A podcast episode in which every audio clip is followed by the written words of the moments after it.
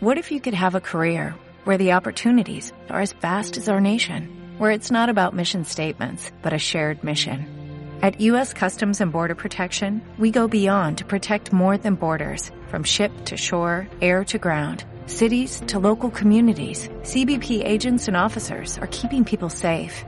Join U.S. Customs and Border Protection and go beyond for something far greater than yourself. Learn more at cbp.gov/careers. A la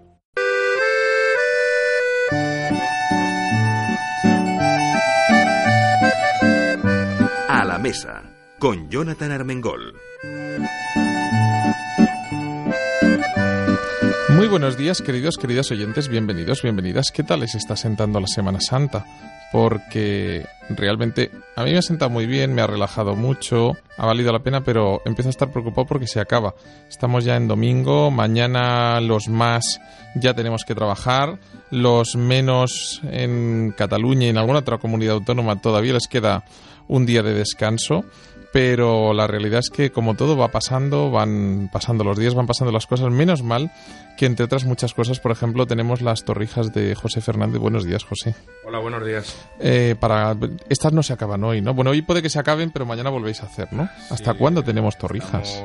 un poco hasta eh, unos 15 días después de, de hoy, domingo de O sea, que si no lo han probado ya, que espabilen, ¿no? Exactamente. Juan Vinuesa, autor de vinos y director de Bodega Venecia, estuve en una presentación hace pocos días, me impactó porque mm, te definiste de una forma que me llamó mucho la atención, que era mm, creador de vinos. Exacto. Eh, no siempre uno necesita tener una bodega de super diseño, no siempre hay veces que lo que tiene que tener es una buena idea, las cosas muy claras, es decir, no, se va a hacer así y no hace falta que la haga yo, sino que se sigan unos criterios y a lo mejor hacer lo que muchos deberían y pocos hacen, que es escuchar al consumidor y decir, el consumidor quiere esto, el camino es esto, hay que hacerlo de esta manera para que esté bueno, ¿me equivoco? Absolutamente de acuerdo contigo. Eh, tenemos a Natalia Junaclap del restaurante Vibran que me llama la atención porque ni el nombre ni el apellido de bueno Natalia sí pero el nombre de Vibran ni el ni el apellido de Natalia desvelan eh, el tipo de gastronomía que, que tiene Vibran en, en su interior. Natalia cómo se os ocurre es, este proyecto buenos días. Buenos días. Pues eh, y el acento tampoco.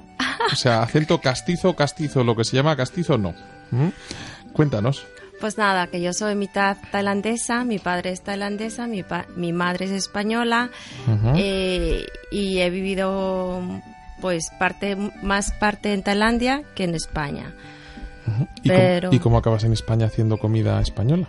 Pues porque me encanta. Es que la comida española es buenísima y de lo que me de lo que me hacía mi madre y cuando yo vivía aquí en los años 80, 84, pues me lo hacía mi tía, mi madre y entonces como que Bueno, todo aparte ese de sabor- contar, bueno, huele a tortilla de patatas este estudio que estoy levitando. O sea, hay días que uno ya puede flotar y yo ya estoy flotando en el aire. O sea, me voy a poner de tortilla hasta las cejas.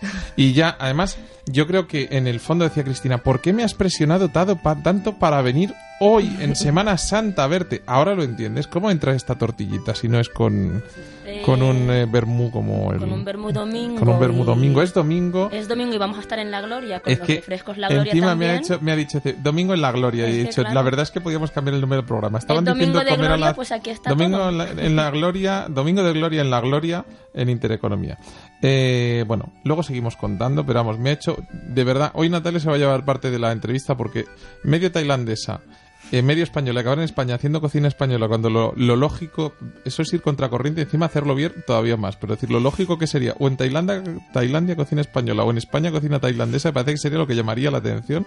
Luego, luego seguimos desvelando secretos. Miguel Barderas en el control técnico, que nos tiene una canción preparada para empezar ya. Sabor de amor, me sabe a ti. Comerte sería un placer porque nada me gusta más que tú. Boca de piñón, bésame con frenesí. Besarte es como comer palomitas de maíz.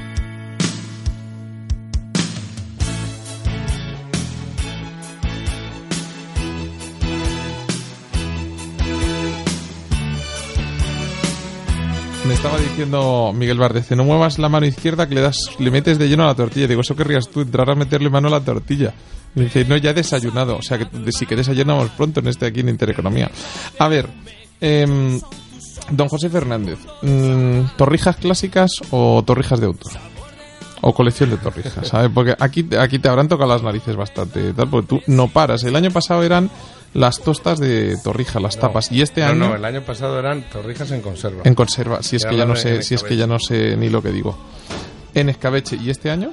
Este año las hemos dedicado a los bocadillos y a un poco, bueno, a la comida, A ver, al- pan- al, fast food. Acércate un poquito al micro. Pan con pan, comida de tontos, pero torrija con torrija, comida de listos, ¿no? Sí, un poco, un poco va por ahí. Es bueno, eh, la torrija como es un trozo de pan mm, mojado en leche y frito, pues partiendo de esa base le, le hemos puesto un relleno adicional que para hacer un bocadillo de torrijas. ¿Y qué tienen las torrijas eh, vascas que son un poco diferentes, que no se fríen, que se caramelizan? ¿Cuáles son las diferencias entre las torrijas de Semana Santa y las torrijas que se utilizan más en el, en el A ver, país como vasco? torrija, eh, un día se podía hacer un monográfico sobre todo el tema este de, de este tipo de repostería como es la torrija, porque torrijas en cualquier punto de España las hay de una forma o de otra. En Madrid son típicas, eh, es un producto típico y sobre todo en Semana Santa. Hay, hay lugares que las tienen durante todo el año y esta es la torrija que se hace en Madrid, pero eh, por ejemplo yo soy de Toledo, en Toledo la hacen de otra forma diferente. En otros sitios las añaden anís en vez de, que- en vez de canela. En otros lados las caramelizan, como bien dices, en el País Vasco. Y saliendo un poco de España, incluso en Francia, el, el pan perdido francés, que lo hacen con un brioche y lo hacen a la Bueno, el otro día probé yo, por ejemplo, otra versión también de, de las torrijas en Garbo, en un restaurante que está en la Plaza del Carmen, una torrija italiana que la hacen con pan de panetone, o sea, con, con un trozo de panetone bañado en vino de marsala y luego caramelizado. O sí, que pero lo, que, eh, lo, eh, lo que nosotros buscamos, por ejemplo, nosotros hemos hecho una nueva este año, eh, lo llamamos torrija tradicional por el, cor- por el, sistema de corte de pan, en la que la dejamos macerar en, en, en queso mascarpone con vainilla, nata y azúcar durante por lo menos... ¿La has traído? No, Fuera. ya has terminado de hablar hoy. Se ha acabado. durante no hace por falta más. 24 horas. Y entonces la, la hacemos a baja temperatura en aceite, pero solamente la mitad. ¿Y no coge mucho aceite? No, porque le damos una capa de, de una crema de huevo. Entonces, eh, ese huevo eh, aísla la torrija y la hacemos a baja temperatura solamente la mitad. Cuando la hemos hecho, la sacamos, la escurrimos y la otra mitad la caramelizamos con azúcar de caña. La cocinamos con azúcar de caña soflamado. Entonces, mm, entre el caramelo, eh, etcétera, etcétera, el sabor mm, te, te, recuerda a la torrija. No, es- no es la torrija tradicional, pero te recuerda mucho. Juan, mm, reconocerás que cualquiera diría que está todo inventado en las torrijas. Me, me estoy poniendo malo de pensarlo. Pero mi primera experiencia con las torrijas fuera de Cataluña, o sea, hace muchos años, pues yo ya llevo más años en Madrid que en, En Barcelona. Cataluña lo llamáis de otra forma. Pues no, no te sabría decir ni cómo. Me Sí, no perdonen sé qué de Santa Juana o algo así. Que me perdonen los catalanes, que yo sigo haciendo Sí, el programa mucho desde allí y, y segueixo parlant català, escolti, pero, pero te juro que no sé yo cómo le llaman, o, o que se- no, no tenía el concepto torrijas muy... Y cuando llegué, el primer año que me invitaron a torrijas, eran de las de vino, no eran de las de, de las de, eh, de leche, y me quedé en plan...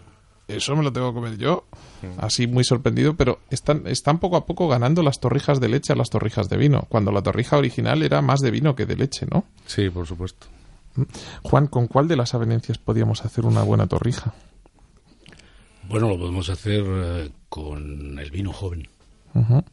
El vino joven eh, es un eh, roble de ocho meses con roble americano y francés y eh, sorprendentemente marida muy bien con todos los dulces. Yo hace muy poco que he descubierto que el, el Lo has, mejor- lo has traído, ¿no? Luego hacemos la cata, luego de- hacemos la cata. de degustar un vino es, es eh, incluso un gran reserva, un vino como el Terracum 26 meses.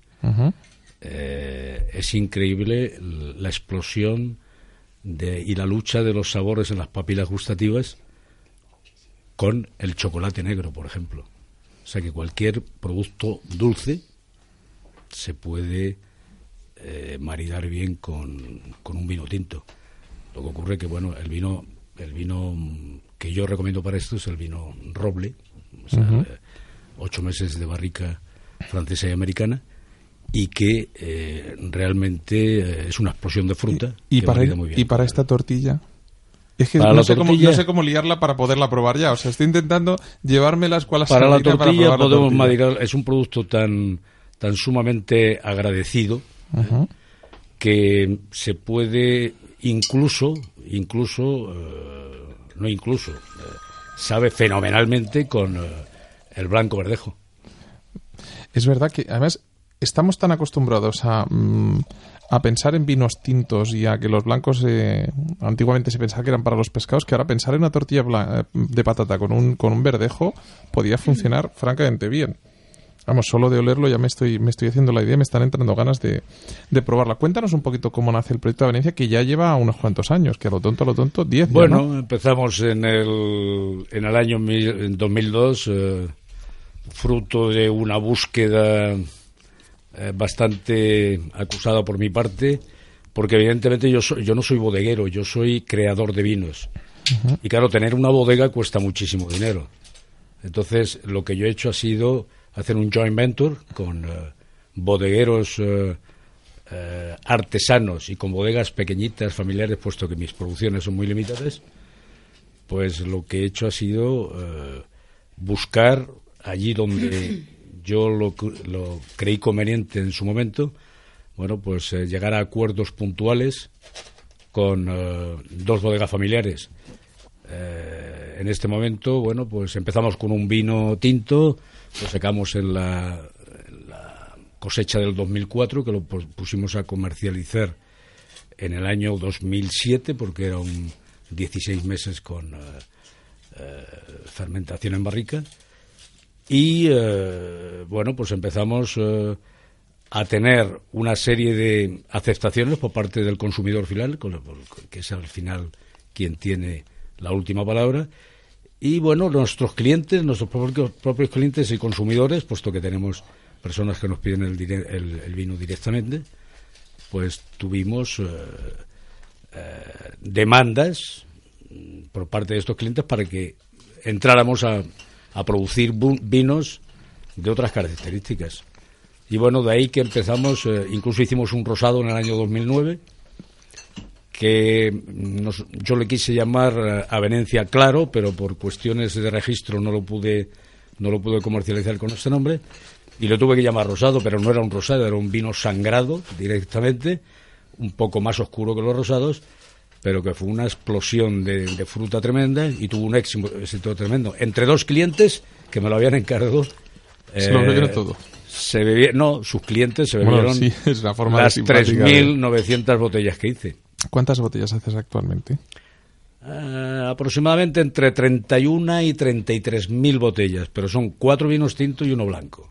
Es decir, que seguimos en un concepto muy de vino de garage, es decir, de, Sí, de vino- producciones muy limitadas, muy cuidadas, muy mimadas. Producciones muy limitadas, porque eh, tenemos una filosofía, es con la que hemos nacido y es con la que vamos a continuar. eh, ¿No en base a que, de, bueno. de golpe a decir, oye, voy a hacer 20 millones de botellas? No, no, en absoluto. no, yo no entro en esto. Yo te puedo contar una anécdota.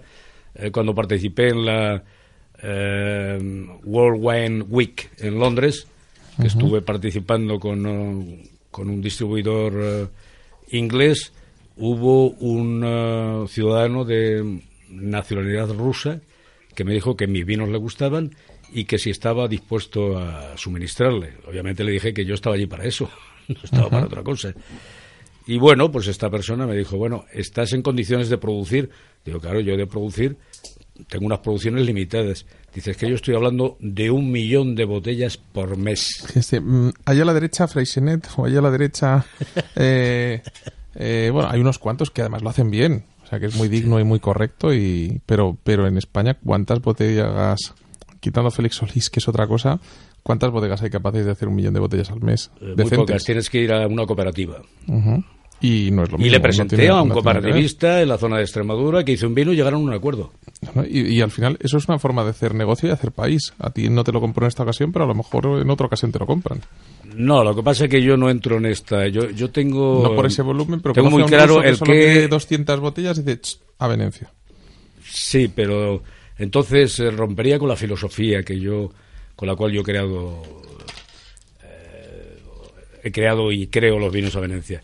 Nosotros tenemos una, una filosofía muy clara en cuanto a qué producto queremos, cómo lo queremos hacer y a qué mercado le vamos, eh, lo vamos a dirigir. Tenemos muy, muy eh, claro que nuestro segmento de mercado es un segmento pequeño, pequeño. eh, yo lo denomino en términos marketingianos eh, 80-20 y eh, lo, que lo que tratamos es de conseguir que mm, agotar nuestras producciones porque nuestras producciones están limitadas por el hecho de que unida a la filosofía nosotros sacamos cada vino lo sacamos de una finca diferente. O sea no hay una sola mezcla de uva. Por eso conseguimos un objetivo que es la calidad segundo objetivo la personalidad tercer motivo puesto que nosotros comercializamos directamente la asequibilidad y la salubridad del producto entonces, eh, muy raramente nosotros vamos a entrar Luego- en esto. insistiremos- entrar en que si tenemos una, una operación eh, concreta y, y un cooperativista acepta a que nosotros eh, eh, hagamos el maridaje del vino para que a esta persona le guste eh, entrar en ese negocio, pero no como productores nosotros, eh, simple y llanamente como eh, brokers. Natalia, ¿a ti te han contado que yo he sido durante unos cuantos años eh, jurado en el concurso de, de Campeonato Nacional de Tortillas de Patatas? ¿No te han avisado? No, no, no. Pues la verdad es que está, mm, vamos, yo estoy seguro que a Rafa García Santos tu tortilla no le gustaría tanto porque él necesita que se desparramen las tortillas para que le gusten, pero me parece fantástica. Sí, muchas Es gracias. una, es una gran tortilla. Muchas gracias. Oye, cuéntanos, ¿cómo te metes tú a, a hostelera? ¿Cómo, y, y sobre todo, y lo principal, eh, ¿qué es Bilbrand? Eh, Wilbrand, bueno, el nombre no tiene que ver nada con la cocina española. Por eso me porque ha llamado tanto he tenido mucha complicación de, de, de poner el nombre porque todos los nombres hoy en día están en venta y están todas registradas para vender O sea, que hay gente que hace, hace- hay gente que se dedica a hacer el negocio mm, Sí, poniendo nombres para ver si otros por lo todas pagan, las ¿no? partes del mundo, no tiene que ser solo Es muy, es muy, es muy complicado. Y entonces cualquier cosa que yo pensaba que sea en español estaban todas registradas. Ya me, me quedaba poco tiempo. Entonces eh, siempre lo- he tenido un nombre en mente que es, es las primeras sílabas de mis del nombre de mis hijos. Pero nunca he El- pensado el, ponerlo 50% de los negocios acaban con el nombre de la mujer o de los hijos, o, o sea, ¿eh? lo de The Water Company fue un milagro. y al final acabas empezó alcohol en el agua en vez de agua. Empezaste con agua, también. ¿sabes? Y ahora le vacilamos los amigos a Cristina porque le decimos lo de The Water Company es porque se acaban hasta el agua los floreros. Pero espérate, es que todo lleva agua. Sí, sí, claro, sí. Hasta el cuerpo humano tiene un no- cuerpo 80 y pico por ciento de agua. Mira, como te voy a ir con la tortilla, Sí, sí, y con permiso con- de Juan, te voy a pasar el aperitivo, que Sí, es el vermú, para que. Es que este blanco fantástico, esta Venecia blanco con, con, eh, con la tortilla está funcionando bien, pero estamos recuperando otra vez la, la época del vermú. Es decir, hemos vuelto Sí, al, señor. al vermú, que al final es un vino con especias, con un poco de azúcar, con un puntito de canela, con un tal, pero que parecía algo viejuno, parecía algo obsoleto. Eh, Pepe, a lo mejor tendrás que hacer una colección de torrijas para el vermú o con vermú. Sí. Pues estaría, estaría fantástico. Bueno, aquí donde ves a Pepe ya sabes que le gustan las locuras y por hacer hizo hasta un turrón de, de chocolate blanco con vermú el año pasado. Sí, hicimos, hicimos tres tipos de, cho- de turrón con vermú. Madre mía, uy, está buenísimo. Que ¿eh? es lo que iba a comentar, es que no te, no te quiero cortar con, con los vinos y los dulces. Me Eh, está diciendo una Miguel, cosa es- me está diciendo Miguel Barderas, ya la verdad es que lo llego a saber y te lo pide, dice, puedo decirlo textualmente, lo puedes decir tú mismo, Miguel, te metes, lo digo yo, me dice, no puedo decir. Y si le echas un chorrito de ginebra al vermú, flipas. Mira, Negroni. aquí lo ha probado, ¿eh? Hombre, sí, sí, claro, claro. bueno, es un negroni, pero, pero, pero, sí, sí, sí, pero eso ya es alta coctelería, ¿eh? O sea, pero la- me ha gustado la forma de decirlo. A ver, perdona, Pepe. No, que lo que iba a comentar sobre el maridar los, los vinos o los alcoholes con, con los dulces. Una cosa es tomarlo con un dulce y otra cosa es utilizarlo para el dulce. Nosotros, por ejemplo, un verdejo utilizamos para hacer eh, los pestiños ahora en Semana Santa. Eh, utilizamos para hacer una torrija hacemos con, con vino dulce, la utilizamos con pequis. A nosotros nos viene mejor el, el vino reposado al vino de reserva que el vino joven. El vino joven tiene más alcohol, tiene un sabor muy sutil a la hora de, de tomarlo, de degustarlo, pero a la hora de utilizarlo en un dulce no. Nos viene mejor un, un reserva con más cuerpo, con más sabor, para utilizarlo en el, en el dulce, que porque el alcohol al final No, lo pero, vamos a pero, perder. pero tú lo usas, me, me estás hablando de usarlo, De usarlo para, para un dulce. para la producción. estaba ahí Él está comentando. hablando Para de la maridaje. producción. Yo estoy hablando de maridaje. Sí, sí. Yo estoy hablando de. Y, lo- y estamos descubriendo cosas tremendas. Sí, sí, que maridan los vinos tintos todos maridan perfectamente con el chocolate. Es una No cosa que me- jóvenes, Yo que- personalmente todas las noches termino mi cena con una copa de vino y una pequeñita onza de chocolate negro. Por eso digo es, que- es una... De al 70%, que es fantástico, que la gente se sorprende mucho, pero un buen chocolate, un buen balrona, un buen, una buena plantación, y es excepcional. Mm. Natalia, sigue contándome un poquito, que si no nos quedamos solo con la búsqueda del nombre y seguimos sin saber cómo se te... Cómo, cómo se gesta y qué es lo que se van a encontrar, que todavía no hemos dicho... Bueno, hemos dado una pista porque hemos dicho tortilla de patata, pero podría haber sido muchas otras cosas. Bueno, pues eh, esto de la cocina española de pues eh, de todo lo, lo normal y corriente, pues tenemos también plato del día. Por ejemplo, hago en- eh, hacemos lentejas, pero son lentejas que quiero que lo disfrutan, no solo lentejas ahí aguao. Entonces, eh, o un buen cocido contundente y, eh, eh, y- y, o sea, y, y- y buenos garbanzos, buenos, eh, eh, pues, el- ibéricos, uso, por ejemplo, el- el- los, los, las- los ingredientes para el caldo, eh, todo esto, pues, eh, doy mucho la importancia, ¿no? Porque Lo haces con amor. lo hago con amor. Que eso es lo importante. Eso es lo importante. co- cocinas Yo quiero tú en el- que, cocinas que tú lo en el restaurante? Sí, sí, soy yo la que me encargo. Yo hago de todo. ¿Qué es lo que.? ¿Qué es lo ¿Puedo- que puedo hacerle una sí, pregunta? pues, podéis preguntaros lo que queráis entre vosotros, menos el teléfono que está su marido fuera esperando, el resto lo que quiera. Y si es el de, y si es el de Wilbaran, te lo da seguro. ¿Mm? Cuenta. No, ¿Has hecho alguna algún experimento de eh, eh, hacer el- la típica cocina española, pero con algún toque especial eh, basado en las influencias que puedes tener de la cocina tailandesa? Mm, no, no, porque no me interesa. Es que no. Es que se Me lleva encanta, mucho es que- ahora. es que ahora se lleva mucho. o sea, La fusión lleva se lleva, la- pero yo, eh, yo, eso sí, yo tengo otro restaurante que es Krachai, es tailandés. Allí sí que hago fusión de cosas. Ah, o sea, eh, que es que el día que me apetece comer tradicional voy a Wilbran Sí. y el día que me apetece comer tailandés, que yo es que estaba diciendo, ¿cómo es posible? Me voy a tener que invitar a comer a su casa para que pruebe cocina tailandesa y es que tiene, aquí hay trampa. Esto es, mira cómo se ríe, esto es trampa. Es, que tiene las doble, la doble, el doble juego, esto es mucho más divertido. ¿Cómo, cómo, qué es lo que más echabas de menos tú de la cocina española en Tailandia? Bueno, yo lo cocinaba en Tailandia. Cada que, bueno, las lentejas y cocido allí sí que es imposible hacerlo. Porque por el clima también el sabor cambia bastante. La cocina española es muy difícil hacerlo en Tailandia, en el extranjero.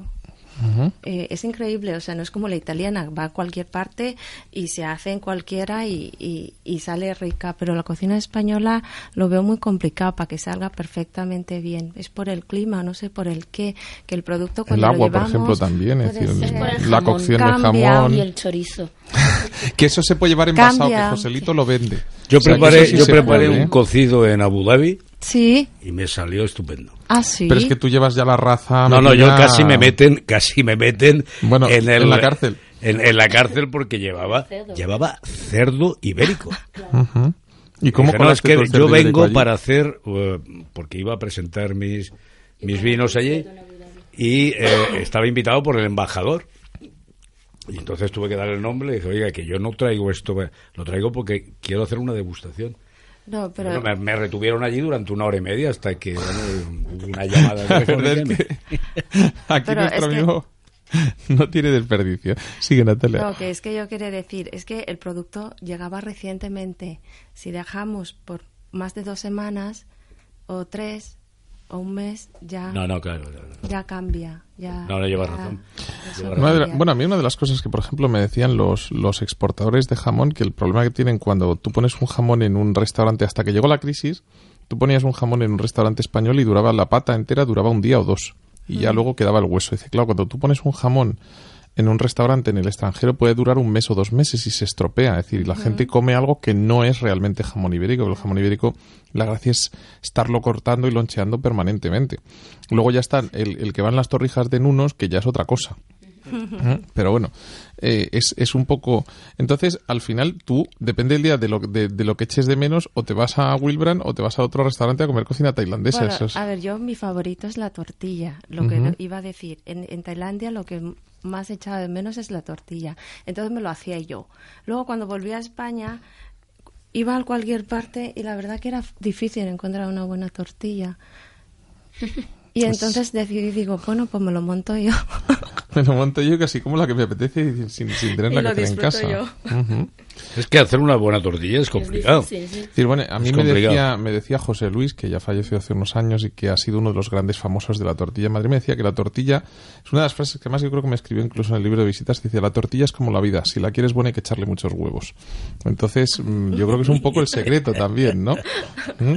Eh, Sí. tiene, tiene su, su aquello. Pero aparte Mm. un buen pincho de tortilla, a ver, eh, hemos dicho cocido que con el calorcito que está haciendo no sé, no Ya- sé ya yo. no hay, ya no hay. Ya no hay. No. Eh, tenemos la ensaladilla por aquí. ¿Y qué más cosas se pueden comer en Wilbrand? Eh, pues tenemos muy buen rabo de toro, que parece que les encantan eh, a los clientes. Eh, tenemos eh, um, pues cualquier cocina, cualquier cosa de la cocina española eh, normal y corriente que, que piensa uno de tener ganas de comer, las albóndigas.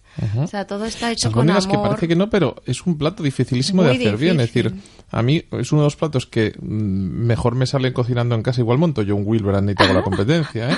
Que pasa que no me veo. Pero mm, eh, una de las cosas que me salen súper bien, y todo el mundo me dice, yo soy un maniático con las albóndigas, por ejemplo, yo hago mm, 50, 80 o 100 albóndigas de golpe, que luego mm, entre las que se comen y las que congelo y tal, y peso todas una a una. Uh, Para que sí. no se me vayan de... Claro, para que se cuezan Sí. todas a la vez. Soy un maniático. Pues O sea que- eh, bueno, esto es artesanal, no lo peso, pero yo te Dice- invito dice que, vengas a probar la Miguel, mía. o sea, decirme tarado, o sea, te parecerá bonito, ¿sabes? ¿Sabes? O sea, me parece muy mal, ¿no? Es decir, salen perfectas, porque si se pasan... Es Perfectas. decir, yo las hago de 20 gramos. Pueden pesar Mm. 18, pueden pesar 22, pero si Mm. se pasan y unas pesan 15 y otras pesan 25, la diferencia es de un 40% de peso. La cocción es diferente. Pepe, a que me das la razón. Sí, ahí sí te O sea, es decir, la cocina, para que esté buena, la cocina tradicional hay que hacerla con técnica. ¿Cuánto tardas en hacer las albóndigas? Eh, antes tardaba menos, porque ahora tengo una hija aborrescente. Pero cuando era más pequeña yo montaba un campeonato entre los niños de, le- de- de- entre los tres de la planta que son de la misma edad, hacía a ver quién consigue hacer más albóndigas en menos tiempo. De 18 gramos. Eh, tre- yo les ponía una báscula parlante, entonces iba diciendo tan, tan, tan, tan, che, esa no. Te voy a regalar un aparatito que es muy simple. Sí. Además Lo de hacer las bolas. Sí, lo de hacer sí, los, sí, los- sí, sí. los, eh, además de, de, de- de tu tierra, de hacer los panellés, de, de, separar el mazapán en partes iguales. Que es para como una albóndigas- tijera, pero con bola, ¿no? No, no, no, no, es una especie de tubo que se pone la carne picada y vas pasándole y entonces te lo corta en, en partes iguales. Hoy, Se utiliza para los panellés para que salgan iguales. Eh, Miguel Barderas, puedes sacar este corte, ¿verdad? Este te voy a regalar, te lo... sí, sí, es perfecto, tomo nota, ¿eh? Todas formas, el tema, de, la- archivo, el tema archivo, de las sí, sí. albóndigas, que es un, es un producto muy socorrido, a- a mí me encantan y me encantan las que me hace mi suegra, Cristina. Ahí, ahí es donde, Es un ahí- mundo, ahí- ¿eh? ahí es, es albóndigas. donde, en donde iba yo a parar. Pero mi suegra hace albóndigas que son como pelotas de tenis. Sí. Yo siempre Ah. Como pelota de tenis. Las mías Sí. son pequeñitas, son de bocado. O sea, aquí cada uno hace la, el negocio. Sí. Lo que tú dices es la que ella, ella, ella dice, yo son tres kilos de carne y, ¿Y no voy a estar haciendo bolitas bolitas? pequeñas. Hace pelotas de tenis. Pero yo no sé lo, cómo las hace, que tienen una textura y un punto de cocción increíble. Un puntito de Y te de pan, un puntito dos- de vino. O sea, yo le echo unos vinos mm, espectaculares a mis albóndigas. Claro, así salen las albóndigas de buenas. Yo lo que O digo sea, sobre la comida Que no que- me caiga media botella de Venecia que me esté bebiendo, que acaba una parte tal y me tengo que abrir otra botella. Y digo, bueno, ahora que tengo que echar un vasito me bebo otra botella. Pero, pero claro, si tú echas buena materia prima, eliges bien la carne, que antiguamente se usaba la carne peor. No, no, una buena carne. Un, un buen tomate, un buen, Sí, ¿verdad? sí, sí. Pero a lo que vamos, eh, yo lo que te digo, que eh, ponga lo que pongas, la saga quien la saga, lo que buscan muchas veces, la- lo que te da la comida son recuerdos. Si a ti esas Claro. albóndigas Mira, recuerdan mira, Natalia, a un es sabor que- que... hayas probado de tu abuela, de tu Es, madre es la historia. Sí. Tailandesa de origen español que echa tanto de menos la cocina española en Tailandia que acaba montando un restaurante español aquí. Es que de verdad, o sea, lo digo dos veces y lo tengo que repetir porque no me lo creo. O sea, suena, de verdad, Natalia. No, lo te bueno digo es con que- todo el cariño. Suena chiste, ¿eh? o sea, suena. tío, bueno es que eres eres- eres tan de, de rica. informativo. Ya lo sé. tan ya lo sé. rica. Es una cocina, tenemos una cocina tan rica que Que es que Es que, es que hay que disfrutarlo, hay que crear, hay, no crear, hay que volver tenemos- a, a tenemos sacarlo. cocineros que están perdido. interpretando muy bien la cocina española, eh, adaptándose a los momentos actuales. Venga, Yo creo que es- ahora mismo España es una potencia, pero tanto su en momento vinos como hemos- en- Es que, es que la gastronomía Somos un país de servicios. que nos gusta comer y Nuestra beber. economía está basada en el servicio. Entonces Mira que me he pasado yo servicio. años diciéndole a... Cuando íbamos en la época buena en la que eh, todo el mundo construía y todo el mundo tal, yo decía, digo, ¿qué tiene este país? Yo discutía, pero decía, ¿qué tiene este país? Yo hace años que no veo fábricas, hace años que no veo producción, hace tal... siem- dependemos del turismo. Si el turismo mañana... Yo siempre decía, los italianos o los... em, los griegos o los croatas consiguen poner la playa mm, 20 euros más barata, nos vamos a ir al carajo, porque la gente se va a ir a otro sitio, le va a dar igual. Y si hay una crisis, como no hacemos y no producimos nada, ¿de qué vivimos? Mira cómo nos ha ido. Un 25. No, no es que yo sea visionario, porque entonces me tenían que poner a presidente del gobierno y es un puesto que no me apetece, visto cómo está el patio. ¿Eh? Mejor no, ¿Sabes? mejor no, no. o sea, no, no, está la Mejor cosa como aquí, muy de aquí no está. Aquí en la radio se está muy bien. se No, yo creo a que estamos en un momento muy... eh, empezamos un poquito a ver el final del túnel. Eh, yo creo que lo que está pasando es fascinante para este país y nos vamos a meter en términos políticos y no quiero... No También soy- hay una parte Pero yo hablo como empresario. Yo hablo como empresario, que es lo que me interesa. Ostras, Entonces, ¿cómo está este vino? Oh, sigue hablando, sigue. Uy, me Este acaba de dar país un- tiene unos valores Oh. absolutos, eh, pero es un país que internamente depende del consumo. Y entonces aquí sabemos comer. Aquí sabemos, Claro, sabemos comer, comer y beber. y beber. Madre mía. Y ojalá no lo Natalia, perdamos ponme un nunca poquito esto. más de tortilla que con este vino Ojalá no- puedo bailar y haceros la ola. Exactamente, no, no, no. Yo, Madre que me Dios. perdonen los alemanes, pero no quiero ser alemán. No, pero además ya hemos, de todas formas ya hemos marcado tendencia. Yo, yo quiero ser alemán porque estoy planteando el ir a Berlín y poner una tasca que se llame a Venecia. Pero para eso Oye, no hay que ser alemán. Esperar, que os pongo los dientes largos. ¿Sabes otro de los platos que hace Natalia que no ha traído? Pues no lo podía traer todo, habrá que ir a verla también a, Claro, también. a, a su, a su casa. Huevos mollet sobre puré de patata. ¿Quién hace ya esos platos? Si es que hay platos que casi son de culto y hay que buscar sitios donde nos los hagan porque no, no hay tantos. ¿no? Eh, Pepe, y mientras tú haciendo torrijas raras, a ver, cuéntanos qué No, torrijas, torrijas has raras hecho. no. Yo es por tocarte las narices, que me encanta. No Luego son están torrijas buenísimas. raras, A son ver, torri- son torrijas normales y corrientes. de dos pisos. de dos pisos. Claro, hay no encima del muro. A, A ver, ver, Cristina, vamos cuenta un momento, antes de que lo diga Pepe, ¿qué ves? Veo de todo menos torrijas. O sea, yo. A ver, explica, explica visualmente. Ay, mira, si le hacemos una foto... Fíjate, parece perrito caliente, bocadillo de calamares. Yo qué sé, una hamburguesa. Hamburguesa.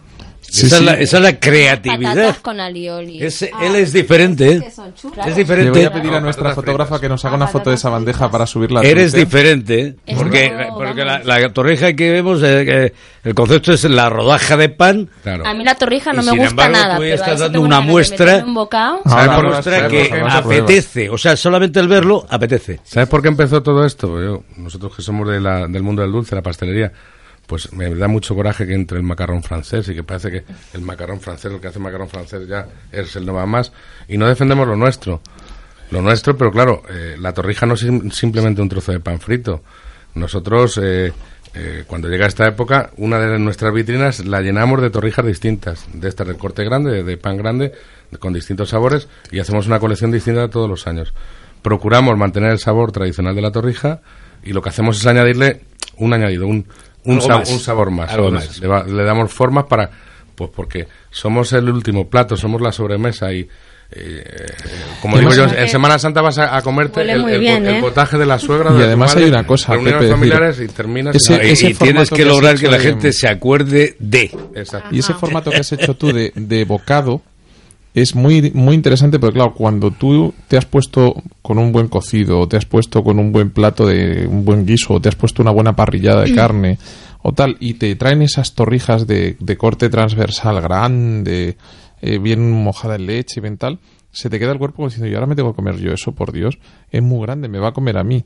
En cambio, eh, ves estos bocaditos de torrija y cada uno, como decía Cristina, tan monos, tan tal, que si te los ponen de entrantes, eh, alguno le pega el primer bocado pensando que son salados, porque es uno de los Yo el concepto de un trampantojo. alguno. Si Pepe me deja. No, no, de te, dejaremos dentro. Te dejaremos dentro un ratito. Sí, el que tema de la ya, hemos pasado pequeña- las horarias, pero todavía nos queda un rato de programa. El tema de la torrija pequeña ya llevamos tiempo haciendo y a mí lo que me gusta que muchos profesionales están empezando a hacerlo. O sea, están saliendo de ese agujero que están metidos los pasteleros que no, no van para ¿Qué le pasa a la pastelería que no evoluciona? Pues Si no lo sé. tú y cuatro más, No lo y sé. cuatro tengo que estirar los dedos, Sí. ¿vale? Es decir, podemos decir, Oriol Balaguer innova en, en sus tartas, hace cosas un poco diferentes. Eh, Paco Torreblanca también ha hecho otras cosas, aunque yo creo que tiende más a tradicional casi que a... No, en todo, mira, antes roscones no los ha- eh, eh, Torreblanca y Balaguer no los hacían, ahora se han apuntado al carro de hacer roscones. Bueno, a ti han te- visto que ahí hay... A ti te ha copiado hasta el corte inglés, que no está Sí, mal, sí, ¿eh? Así ahí, como- han visto que ahí hay movida y claro, es normal, estás lo que estás haciendo es eh, tu producto de, de- de- de toda la vida, lo que estás haciendo es a- adecuarle a los tiempos actuales. Ahora me falta encontrar el aquí. pasa con todo, con el vino, con Estaba el buscando Estamos en un mundo competitivo y tú haces un vino eh, y bueno, haces un pastel, haces una tortilla, pero el secreto es Pero mira, ni la... ser Ni en la eh, Venecia se puede eh, copiar. Ser diferente, exactamente. ni ser esta ensaladilla. absolutamente diferente. Porque lo que tú le echas y el- maridaje que tú haces para hacer todo esto, lo conoces tú. Exactamente, pero creo que Y si eres capaz de transmitírselo a tus hijos, seguirán. Pero eso es complicado. igual que en los vinos ha habido un boom. No, no, no. No me hables de hijos que han venido los hijos de mía. Pepe y me lleva un susto de muerte. Que de poco su hijo Álvaro me saca una cabeza que le falta poco y su hija le iba a coger en brazos, que era más pequeñita, y de golpe la he cogido Es y que dicho, tengo "Uy, siete hecho- años". es que tengo siete años. Me he quedado con una cara de madre de Dios bendito, que crecen y se hacen mayores.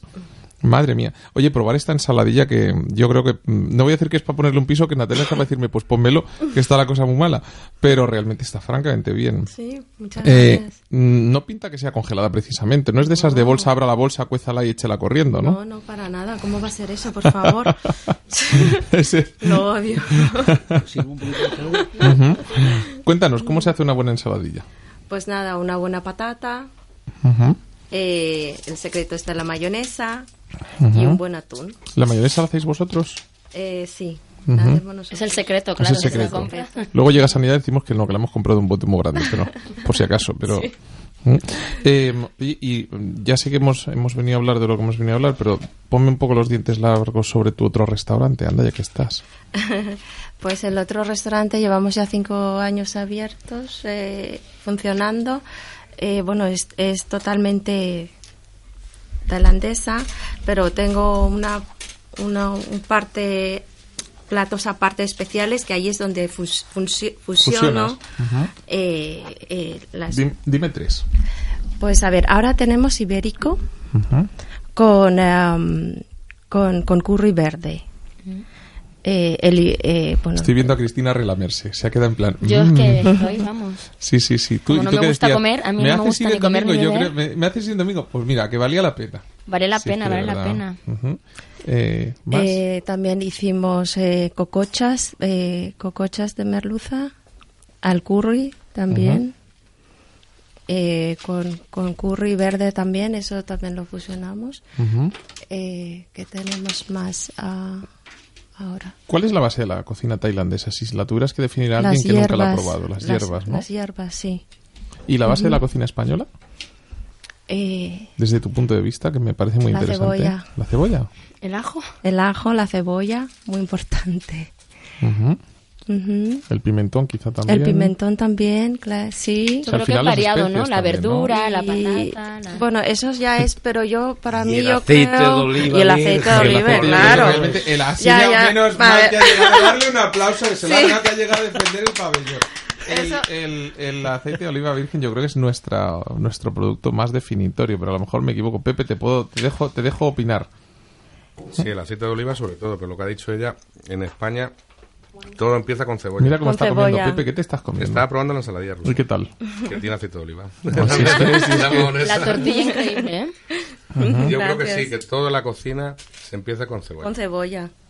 Y depende cómo lo cocina la cebolla. Pimiento, el sofrito. Mira, hice Sí. yo este fin de semana pasado que volví estresadísimo porque el programa, el programa que hicimos desde el, desde el mercado de Toledo eh, fue un programa un poquito estresante. Tuvimos un problema técnico y ya le pedí perdón a nuestros oyentes. La verdad es que luego escuché el programa grabado y se oyó razonablemente bien. Pero, pero se sufrió y además hay una cosa que la gente cuando le explico lo que pasó que mm, como no funcionó la línea RDSI, que es las líneas que utilizamos para, para emitir, cuando tú emites por RDSI uno de los motivos es la calidad de sonido y otra es que yo escucho los auriculares como si estuviera en el estudio, no hay, no hay retorno, no hay, no hay, no hay retraso. Pues como tuvimos que meter por una línea móvil de enlace especial que no da tanta calidad, el principal problema es que tardaba dos segundos y medio en... Es decir, tú decías hola, ¿cómo es? Y yo empezaba a oír hola. Entonces era como una pequeña, una pequeña... Y yo estaba contando esto por algo. Así, porque acabé tan, tan, tan cansado que acabé haciendo unas lentejas en casa que estaban de ponerle un piso con bacalao y rape, porque me equivoqué, y le eché una trancha de rape también, y luego dije, uy, qué bacalao más raro. Dije, pues nada, lentejas con rape y bacalao no pasa nada, están buenísimas. Pero la base principal a la que le dediqué mucho más tiempo fue a la- al sofrito con cebolla, con pimiento verde, con pimiento rojo, con tomate, su aceitito de oliva, su cucharadita de pimentón en el último momento desliada con un chorrito de vino blanco para que no se queme. Bueno, aquello olía. Acabé a las doce y media de la noche a hacer unas lentejas, que había- también me vale, ¿eh? Pero bueno, mm, de verdad, o sea, ahí habríamos tenido competencia tú y yo, Natalia. O sea, tú pruebas mis lentejas y las tuyas y habríamos dicho, mmm, difícil, difícil, difícil. Has mencionado un ingrediente, un, un ingrediente increíble, que es el pimentón de la vera. Espectacular. Eches, lo eches donde lo eches, le da el toque. Sí, sí, sí. Es- son esos pequeños secretos. Menos al vino de la herencia, al resto lo mejora todo.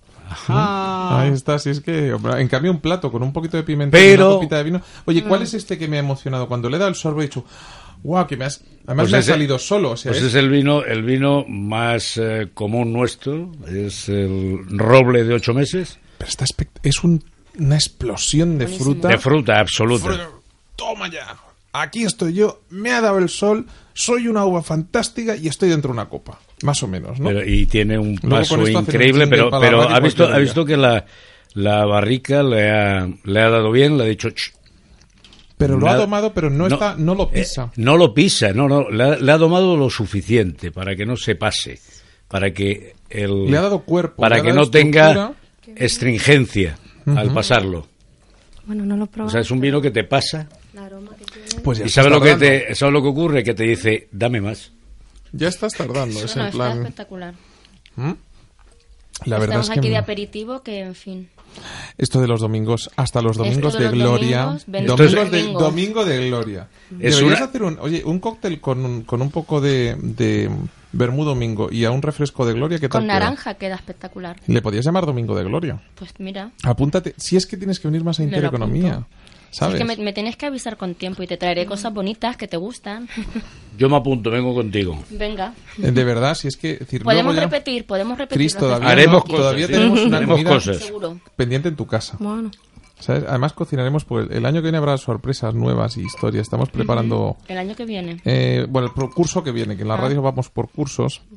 Estábamos a punto de salir arrancar, estábamos a punto de arrancar en el, estábamos a punto de arrancar en este año, pero, pero finalmente decidimos que era mejor esperar y, y lanzarlo con el nuevo curso. Pero el año que viene tendremos programa de radio y, y haremos un programa un poco diferente. Y una de las cosas que te va a sorprender va a ser que a lo mejor, si lo conseguimos, hasta cocinamos en directo. O sea, tú imagínate. Ahí va la... Me imagino, bueno, eso hemos hablado algo tú y yo, alguna, Alguna cosita. Tenemos ahí tenemos pendiente, pendiente. alguna cosita que luego te Estamos contaré. contándole a nuestros oyentes secretos de lo que se nos viene encima para el año para que Secretos no desconecten íntimos. de Intereconomía ni un minuto. ¿Mm? Pero Yo, yo participaré con mis vinos, ¿eh? Sí. bueno, yo de momento espero espero un poco de fuente de inspiración, que con este vino sale la inspiración. Eh, ¿Cuánto cuesta un- una Venecia roble como este? Madre mía, esto... Yo he mencionado antes una, eh, una terminología que se llama asequibilidad. Es un vino muy asequible. Es un vino que te cuesta en bodega 4,90 euros. 4.90 euros. Baratísimo. Puesto en tienda, ocho y pico entre transporte, el IVA y otras hierbas. Mm, Bueno, pero ahí yo ya, eh, si entramos en el tema de los precios, ya Se complica. ahí ha- hablaríamos de política. Vale más de lo que cuesta, podríamos resumirlo así. Mm, Yo creo que sí. ¿Mm? Yo creo que sí, porque el margen, tú sabes que el margen comercial que tienes, y me supongo que a todos nos ocurre lo mismo, el mayor margen, margen comercial, cuando haces un producto muy caro, aunque vendes menos, tiene más margen comercial. Y el restaurador lo graba menos. Pero cuando haces un vino asequible, mm, tienen que cobrar más. De- entraríamos en la discusión de si lo que deberían cobrar en los mm, restaurantes sería el descorche. Cada vez veo más gente que se lleva el vino al restaurante. No sé si a ti te pasa, Natalia, que te llegue gente con su botella. Perdona. Te he visto comiendo ahí y te he pillado, torrijas. ¿eh? Le has dado la torrija muy mal. Bueno, está buenísimo. ¿Está? ¿Cuál te has comido? Está. Hamburguesa. La hemos pillado con el Está con carrito la del helado. hamburguesa. o sea, Bueno, yo estoy disfrutando todo, ¿eh? ujú. Menos lo mío que no, ya estoy ¿Ya cansada de tienes muy comerlo. lista? Pero lo- todo. Te veo montando un mexicano para variar, o sea, que es que después de un tailandés y un español la veo haciendo cualquier otra cosa. ¿eh? Mientras no montes una pastelería que igual Pepe se nos enfurruña un poco. No, Bueno, yo la admito, yo la admito si me quiere asesorar en la bodega. Madre de Dios, madre de Dios bendito, o sea, ¿y este cuál es? ¿Cuál es el que acaba de Este abrir? es un, eh, digamos, es, un res- mm, reserva, gran reserva. Está a camino entre, porque yo no denomino los vinos mm, reservas o gran reservas. Ese ha sido el gran error de nuestro país, a lo mejor. Yo- catalogarlos por la madera, no por la uva. Yo tengo por- una, eh, la imagen que hemos lanzado el otro día, bueno, pues está basada en un lacre, un lacre que es sinónimo de calidad. El sinónimo es como, como no empiece a caer alguna torrija para acá, va a caer algún capón. Pero tú sigue hablando. O sea, yo estoy haciendo así en plan, o me Entonces, dais o os el, doy. el- el tinto roble, el tinto roble tiene el, la totalidad del, del lacre, pero los otros vinos que tienen más ¿eh? tiempo en barrica están eh, tienen el, el- el mismo lacre, pero en el centro aparecen el número de meses que ha estado Pepe, esta es una clásica, en, ¿no? barrica, en barrica. No, ¿Esta cuál es? no, sé, no te la veo. Un hot dog. Un hot dog. Estamos de intereconomía, Pepe, a ver lo que decimos, ¿eh? El pan es distinto. La salchicha no es salchicha tampoco, ¿no? No. Oh, lo parece totalmente. Pepe, cuenta lo que me estoy comiendo. Madre mía, A ver, lo frambuesa. primero, el pan es distinto. Es un pan mm, de torrijas, pero con toques especiales. o sea, es mucho más jugoso. Eh, la salchicha es una crema de chocolate blanco caramelizada. Eh, el, el ketchup es eh, una mermelada de fresa. Eh, la mostaza es una crema eh, eh, con, el, con el toque ese amarillo que, que- que tiene una, una eh, tiene azafrán. Y la cebolla son trocitos de caramelo, o sea, de chocolate al caramelo. Yo creo que hoy Natalia te perdona que la cebolla sean trocitos de, de, de naranja caramelo. ¿eh? O sea, yo creo que esta vez te... Mira qué sonrisa tiene. ¿Sabes? Madre de Dios bendito. Entonces el sabor de la torrija es sabor Todo es una pero- torrija. Pero lleva esos. Almudena, esos ¿quieres una torrija? Están de vicio, ¿eh? o sea, están... Yo me la guardo para el final. No Se han llevado la bandeja. Yo me la guardo para el final. No contesta pues las está comiendo. La bandeja no está ni aquí. La que ¿eh? más ha gustado de esta colección es la de la del bocadillo de calamares. Ay, pero es que esa es buenísima porque más está... Lo voy a contar que me lo han contado, ¿eh? que está hecha con dulce de leche. Sí, no, sí, bueno, tiene un toque de dulce de leche en la parte de interior del bocadillo. Los calamares es leche frita con el mismo sabor que la torrija. Van hechos a mano uno a uno, eh, los rebozamos en harina, los freímos, entonces el aspecto, eh, al morderlo parece un calamar, la verdad. La sensación parece calamar, pero claro, es dulce. Pepe, ¿dónde te inspiras para crear cada año una colección tan distinta y sobre todo que siga estando buenísima? A ver, tú cuentas tal, pero sobre todo cuentas el contenido. Es decir, está muy, es muy bonito, pero sabe. Sí, bueno, lo que hago es eh, eh, ver el día a día de la gente, lo, lo que hacen, lo que les gusta, lo que se lleva, lo que no se lleva, eh, qué está de moda, qué no está de moda, de qué hablan, de qué no hablan. Te voy a mandar Eh, con Natalia a sus restaurantes a ver lo que ves. ¿Sabes? Por ejemplo, lo la sale. colección de torrijas del año que viene ya está. Hay pruebas hechas y ya está en mente. Pero es de cosas que estoy viendo que, que están evolucionando y que están de moda o cada vez se ponen Vuelve más- la bandeja. Eso Yo se llama emprender. Eso se llama emprender. Eso se llama y fíjate emprender. los años que hace que tú has emprendido. No, pero es que tú tienes que pensar en torrijas ahora, ¿no? puedes Investigar, torrijas investigar qué es lo que... Me voy a comer un Claro, bocata de calamares. Ver, los- ver las modas, entonces por ahí un poco ese ¿Dónde van, Madre dónde mía. van los, eh, Exacto. los gustos? Exacto. No el gusto de la torrija, porque el sabor de la torrija es un poco Es que sabe a torrija. Las formas, etcétera, etcétera, es donde vamos. ¿Mm? Sí. O sea, tú pruebas el pan y sabe a torrija. Es decir, no es que se haya inventado algo y le haya llamado torrija.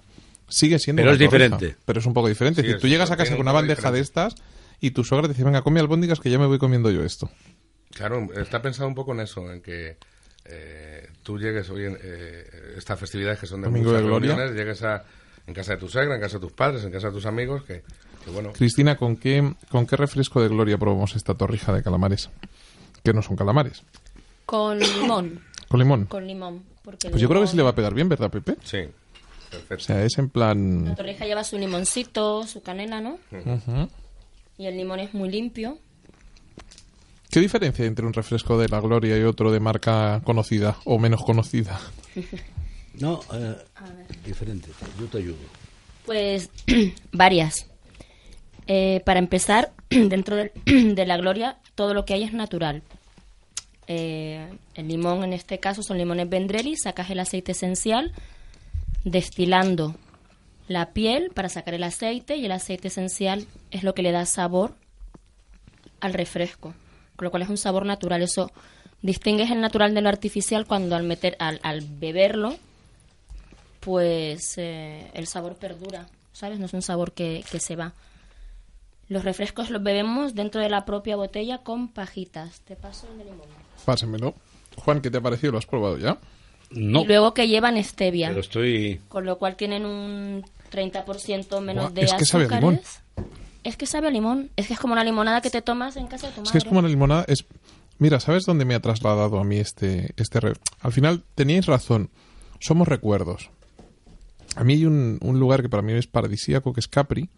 Eh, llegar a Capri, subir en el funicolare y llegar arriba donde hay un puestecito. Lo primero que te encuentras es un puestecito donde están exprimiendo limones y te hacen limonada en el momento. Pues me acabas, No, no, mira. me acabas con el calorcito que he hecho estos días, me acabas de trasladar allí. Son refrescos mediterráneos, ¿eh? La Gloria. Están muy inspirados en, en sabores del Mediterráneo. Tienes las naranjas clementinas orobales, que son de Valencia. Tienen la stevia. La stevia es un homenaje a José Esteve, que es un valenciano que descubrió la stevia. Tienes en la cola, tienes la, la vainilla, que la vainilla es mexicana de Veracruz, pero la llamaban la orquídea española, la, la trajeron aquí los españoles.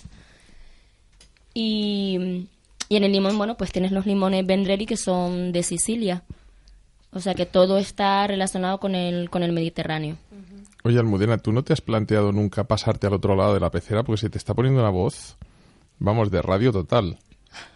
Se ha quedado como diciendo, no doy crédito que me estén hablando desde la pecera. Sí, sí, es a ti, es a ti. Qué voz, de verdad. Yo que nos conocíamos desde casi cuando éramos niños que ya estábamos aquí. Se le ha puesto una voz. Luego la escucháis así en, en persona y veréis qué voz más bonita tiene Almudena. Es que hoy tengo, tengo doblete de técnicos. Hoy ha sido un día un poco especial. Em, No como mi voz, que yo ya de todas las no, semanas... pero tú tienes una voz castigadilla, pero bien. Así en plan, niño, Manolo, pórtate bien, ¿eh? niño. Desafinadilla. Ujú. No, pero eso, eso con dos glorias y un domingo lo arreglas, ¿eh? Vamos. Y unos vinitos y unas torrijas. Exactamente, un buen vermú. y- Aquí tenemos de todo, el aperitivo... Oye, ¿cuánto todo. cuesta comer en Wilbrand? Esto es un brunch increíble. Em, ¿Por qué te crees que hago yo el programa los domingos? Si es que porque ya tengo el brunch hecho.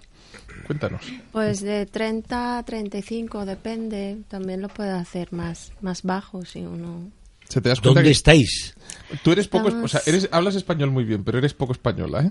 Sí. Se te nota, o sea, es en plan, dice la verdad, o sea, es que no, no engañes. Di- 30, de- se puede hacer más bajo, pero 30 a 35. Es decir, ahora que todo el mundo intenta bajar 10 euros y luego cuando llega sacas el, toma, es un poco más caro, no, no. Ella dice exactamente lo que es. ¿Mm? Ahí se le nota ese punto, ese punto tailandés que se te ha quedado, ¿eh? Y nada, estamos en la calle Orellana 19. ¿Y eso dónde está para los que no lo sepan? en- Alonso Martínez, de eso, sí. Al ladito de Audiencia Nacional. Ujú. O sea, que irán algún juez y algún que otro. Sí, ahora bueno, están en obras, entonces, bueno. poquito, un poquito menos. Lo- Os echarán de menos. Estarán deseando que acaben las obras. No, irán los que están haciendo las obras, probarán tus albóndigas Y, dirán y volverán. Y se acabó la tartera, ¿no? Se acabó la tartera. Sí. Oye, ¿de cuál es el plato del que... Descortando la tortilla, que si no me vas a decir que es la tortilla, ¿de cuál es el plato que más orgullosa te sientes? La tortilla. Si es que ya lo sabía yo, o sea, era en plan menos la tortilla. Si es que ya sabía, eso lo tenía claro porque está buenísimo. A ver, eh, yo creo que hoy creo que puedo decir que las albóndigas. Ujú. Entonces, bueno, Esta vengas- chica me cae bien, ¿eh? O Tienes, sea- tienes que venir a probarlo y me lo dices, a ver qué Ujú, tal, sí, como sí, lo sí. de la Haremos un tortilla duelo de albóndigas. Yo tortilla no me sale como a ti. Las albóndigas haremos un duelo y veremos a ver. Yo las iré pesando, Yo, tú las harás a probarlas, ¿eh? Sí, sí, sí, sí. Decir, no, también, no- no pasa también. nada. Y Pepe Además, trae, tengo que trae alguna organizar- torrija. Sí, sí, Una un- cena, una cena allí en, en tu restaurante. Sí, sí, yo creo que. Yo que llevo los vinos. Sí, sí, sí, no, Yo no llevo pasa el nada. aperitivo, Y hacemos el descorche y ya lleva. Niños esto. refrescos que le sientan fenomenal. Exacto. Oye, por, eh, cuando hablamos de refrescos tipo la, la Gloria, que podemos decir entre comillas, muy entre comillas, un refresco premium, parece que es que nos lo tengamos que beber los adultos No. con un con una buen ron o con todo lo contrario, es decir, Es los que esto primeros no es que tienen mixer, que esto lo es- primero que tienen que tomar los niños es refrescos de estos. Yo, yo te cuento, es que la Gloria no nace como un mixer, es un refresco, no es, no es un... No es algo para mezclar. No es para mezclar, lo puedes es mezclar para beber. Si, lo quieres mezclar, lo mezclas. Pero es para tomarte. Pero una- es me apetece o sea, una limonada como casera y me tomo esto. te tomas esto, te lo tomas en la botella con su pajita porque el carbónico te lo permite, te lo tomas bien frío y está espectacular. Y para los niños es espectacular porque son naturales, no tienen tantos azúcares y, Sí, y pues le- cuenta, la, la stevia muchísimo. que hablabas antes de, de Estevez, que era un español que lo descubrió, Un valenciano. un sí. Valencia Escolti, pero eh, la stevia es algo que, a diferencia del azúcar, es decir, ahora se está empezando a poner de moda, hasta hace unos años solo tomaban algunos que se preocupaban muchísimo por su salud, no- aunque es un endulzante, un edulcorante realmente es infinitamente más sano que el azúcar y muchísimo más potente, Pepe. O sea, Tiene tú, cero calorías y, y es, eh, bueno, eso te hace que... Pepe, ¿tú has usado la stevia alguna vez en la pastelería? He utilizado azúcares eh, naturales y tecnológicos habidos y por haber, pero vamos, yo siempre me, me he ido a la sacarosa. El problema de todo esto, tanto, sí, está muy bien eh, el utilizar edulcorantes distintos. El problema, por ejemplo, yo en lo mío, en pastelería, En el refresco está perfecto. Sí, eh, pero que mm, últimamente se está utilizando stevia para yogures, para, eh, para infinidad de cosas. Yo sigo mi azúcar. El problema es, eh, por ejemplo, en, lo nuestro, la pastelería, las, eh, eh, vamos a una, a una alimentación razonada y, y de- del tiempo en que estamos. Es decir, las, las fórmulas de pastelería, de cremas pasteleras, de bizcochos, de tal, de tal, eh, son de hace muchísimos años. Eh, antes el profesional se curaba en salud y la forma de, de mantener una cosa era con azúcar, con azúcar o con alcohol.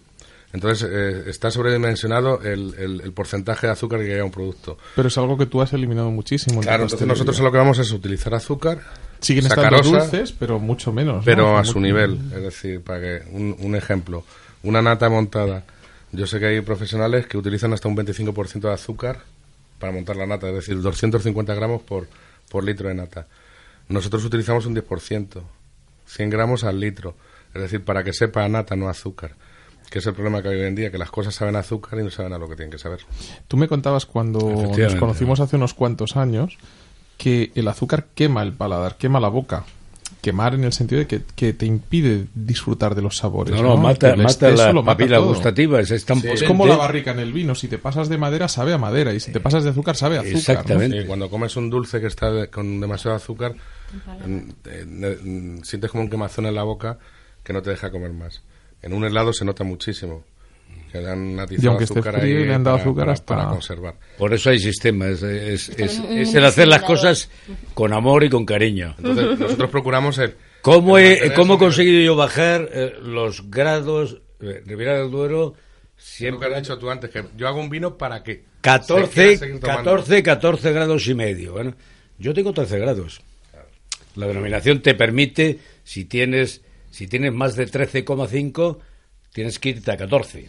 Si tienes menos de, tre- eh, de 13,5, vas a 13, ¿no?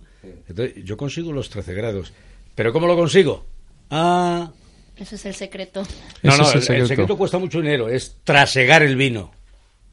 Mandarlo de la tengo barrica, que, tengo que probar unas copas que he leído por ahí. mandarlo que- de la barrica al depósito, que repose, limpiar las barricas, volverlo y tal. Entonces el vino se oxigena.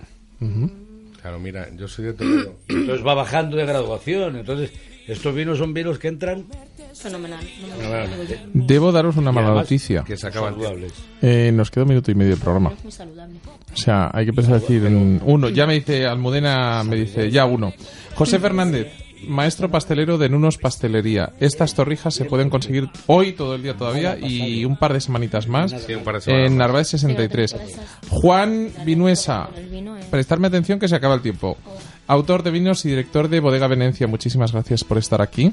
Gracias. Eh, Na- Natalia Hubnaklak, espero haberlo dicho bien porque me gusta mucho, propietaria de Bilbrand. ¿Y cuál es el otro? Eh, Crachay. Crachae. Tendrás que venir otra vez, me iré a verte, iremos a hacer una cenita allí. Cristina Infante, The Water Company, from the, Flowers Company, ¿sabes? ¿Mm? Muchísimas gracias. A Estamos con un domingo en la gloria. El domingo de gloria con un domingo en la gloria. En el control técnico me ha hecho muchísima ilusión. Miguel Barderas y Almudena Ruiz. Eh, ha sido un lujo volver a encontrarme con viejos amigos y conocidos y grandes técnicos al otro lado. Jonathan Armengol dirigiendo y presentando la próxima semana más y mejor aquí en Radio Intereconomía. No se lo pierdan. Un placer estar con ustedes. Hasta la próxima semana. Sean buenos.